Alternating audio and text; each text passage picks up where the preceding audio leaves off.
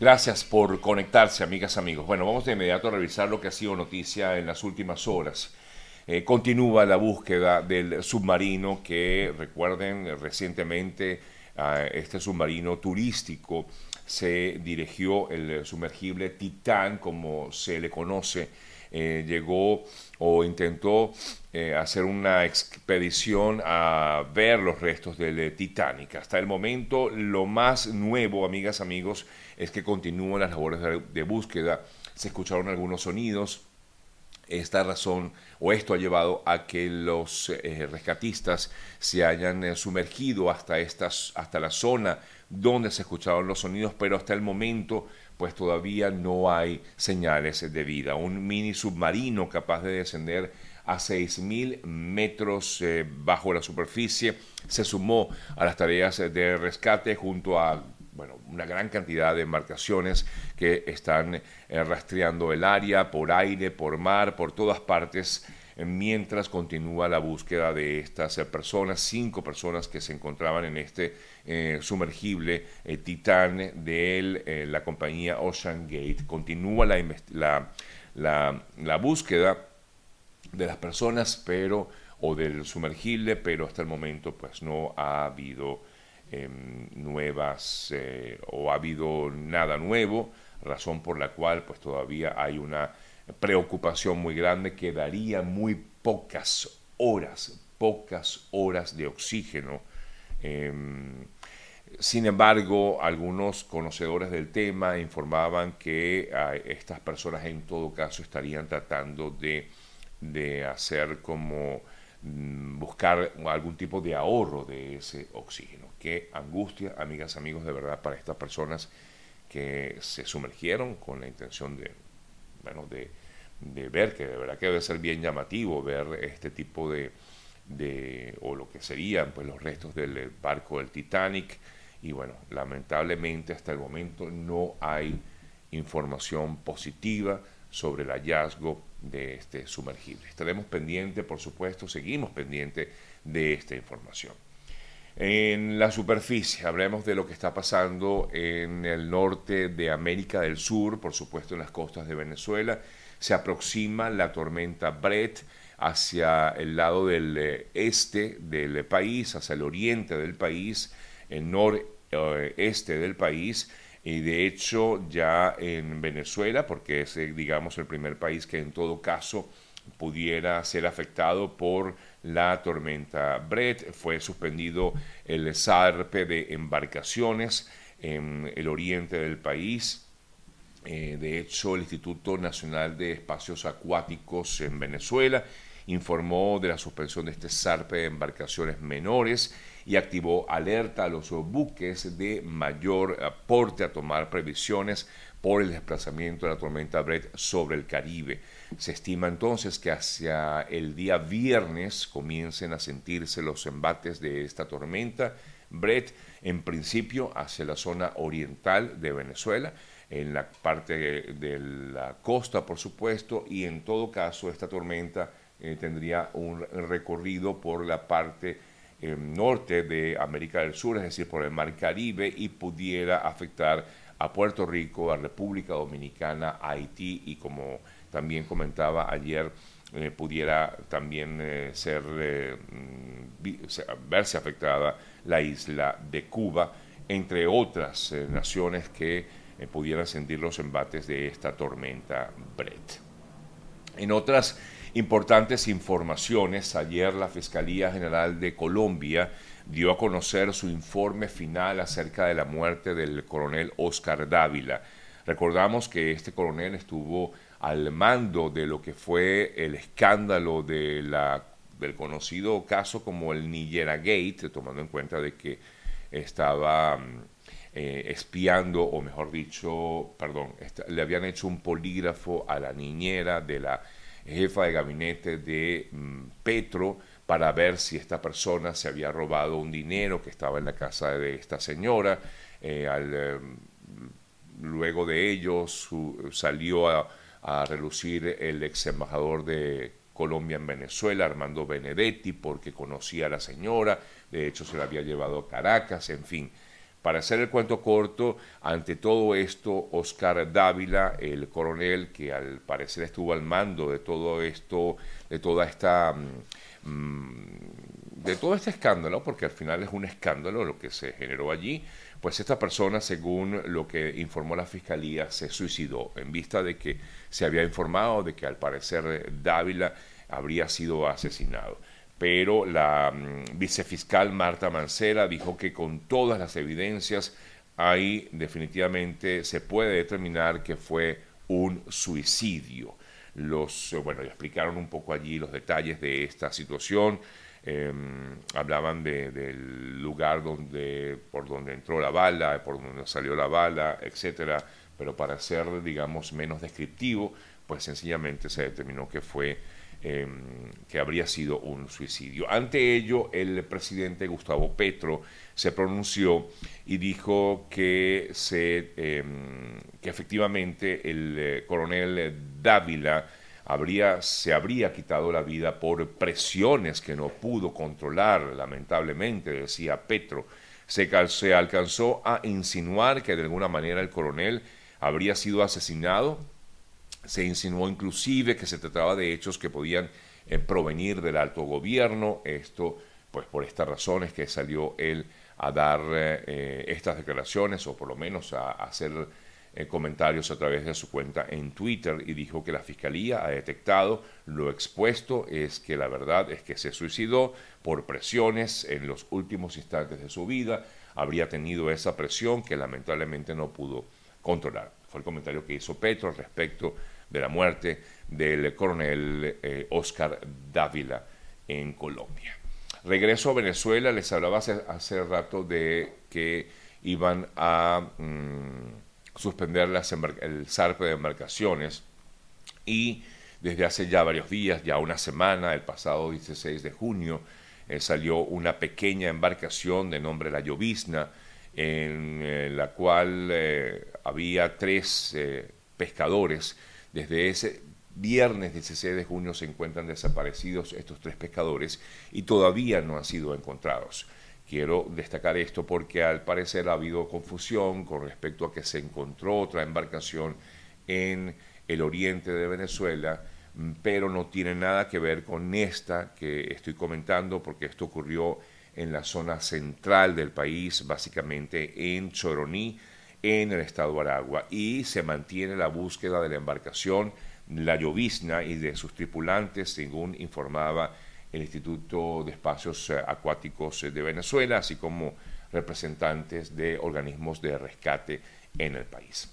Hablando de Venezuela, ayer fue liberado el otro agricultor que había sido detenido por órdenes de la Fiscalía de Venezuela Recuerden que en, un principio había sido detenido un agricultor por haber lanzado eh, zanahorias eh, al río, eh, por haberlas desechado. Fue en todo caso mm, pues detenido por supuestamente incurrir en el delito de, em, de, de, violar la ley de precios justos. fue lo que se le imputó en todo caso a este agricultor que mm, vendía o tenía en su poder zanahorias.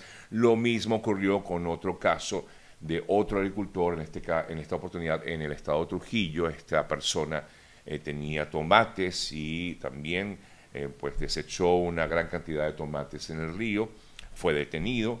Eh, y ayer se pudo conocer que fue liberado. Su nombre es Jonar Barazarte, y bueno, luego, sobre todo después de haberse hecho viral este video, ambos hicieron videos, así como otros también agricultores que han hecho videos, eh, digamos, para, para, dar muestra de que hay eh, falta de combustible en el país, razón por la cual no pueden distribuir sus eh, productos. Luego, de, además de una presión bastante fuerte por parte de eh, Fedenaga, la Federación de Ganaderos del país, exigiendo su liberación.